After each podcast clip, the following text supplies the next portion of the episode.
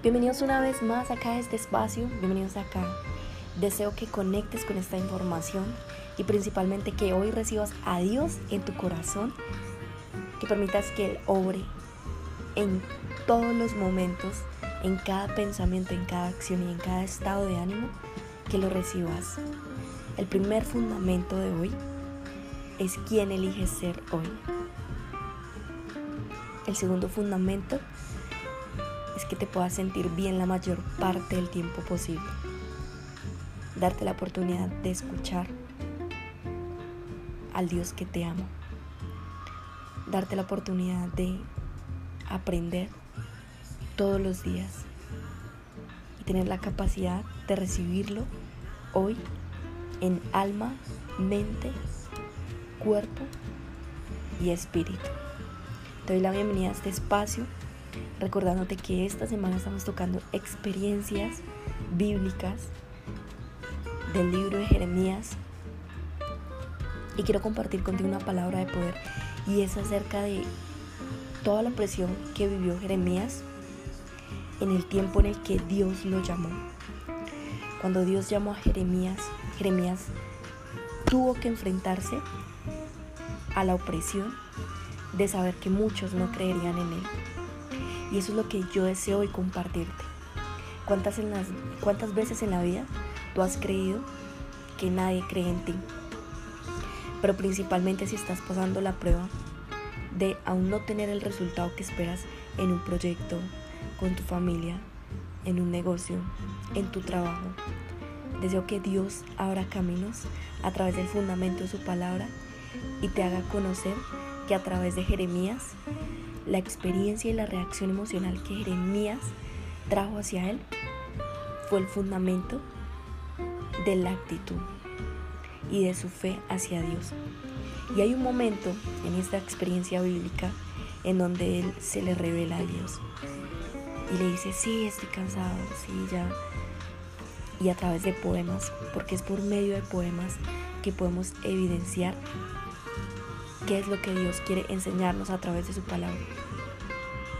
Y te quiero leer esta palabra y deseo que por un momento cierres los ojos, conectes con esta información y sepas que en donde hay dos, ahí está Dios.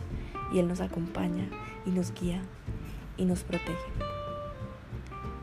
Así que conecta con esta información, pero principalmente que sepas que Dios te acompaña a cualquier paso que es, Él está contigo. Así que la tragedia de Jeremías, en este caso, en esa experiencia bíblica, le dice, tú me has seducido, Señor, y yo me he dejado seducir. En ese momento tú has permitido que Dios seduzca tu mente, has permitido que Dios haga un renacer en tu vida para darte la fortaleza. Y eso es lo que Jeremías en ese momento le compartió a Dios. Le dijo, has sido más fuerte que yo. Cuando permites que Dios sea la fortaleza mental en tu vida, todo empieza a prosperar. Y al final de este pasaje, Jeremías le dice a Dios, me has podido convertir. Yo me he podido convertir en irrisión continua. Las acciones diarias son el progreso continuo del llamado de Dios para tu vida. Y eso es lo que Dios quiere enseñarnos hoy. Así que Jeremías le dijo, tengo que gritar, proclamar violencia y ruina a través de la palabra de Dios y apropiarme de ella. Pero cuando me apropio de ella, solo recibo burla todo el día probablemente tú no te acercas a Dios porque para ti acercarte a Dios es que las demás personas piensen que tú eres un religioso, que tú eres un afanado, que eres un perfeccionista.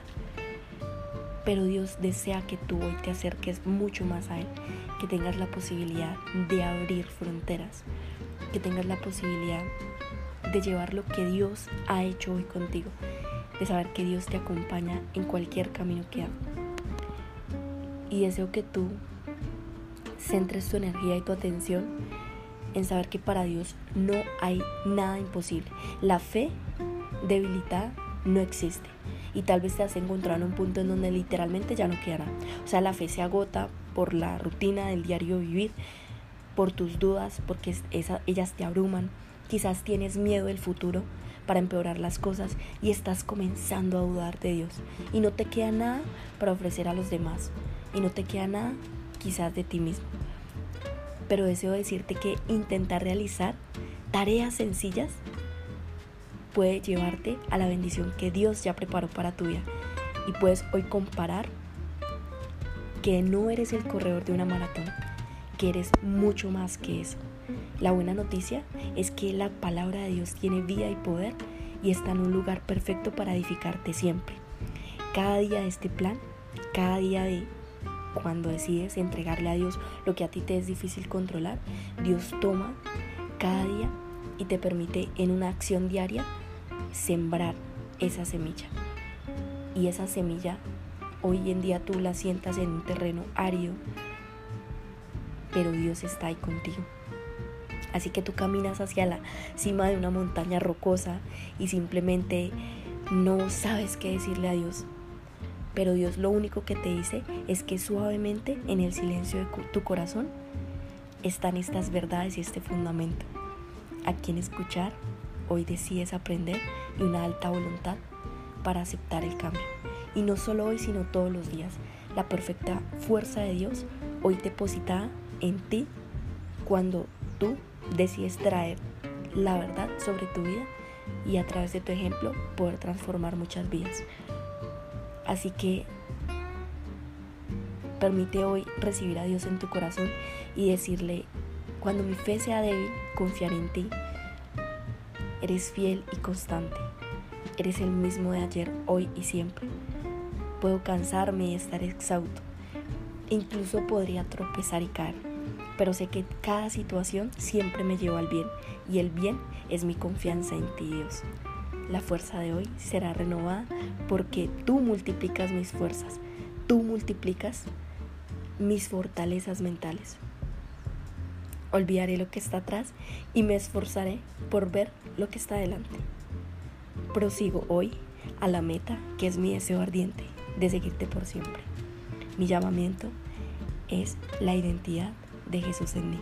Y estoy seguro, dilo conmigo, estoy seguro que la obra que comenzaste en mí será completada. Estoy seguro que la obra que comenzaste en mí será completada. No importa lo que venga en mi camino. Sé que si te tengo a ti, lo tengo todo. Familia, bendiciones. Recibe esta palabra con amor de Dios para tu vida. Él te ama y está haciéndote un llamado.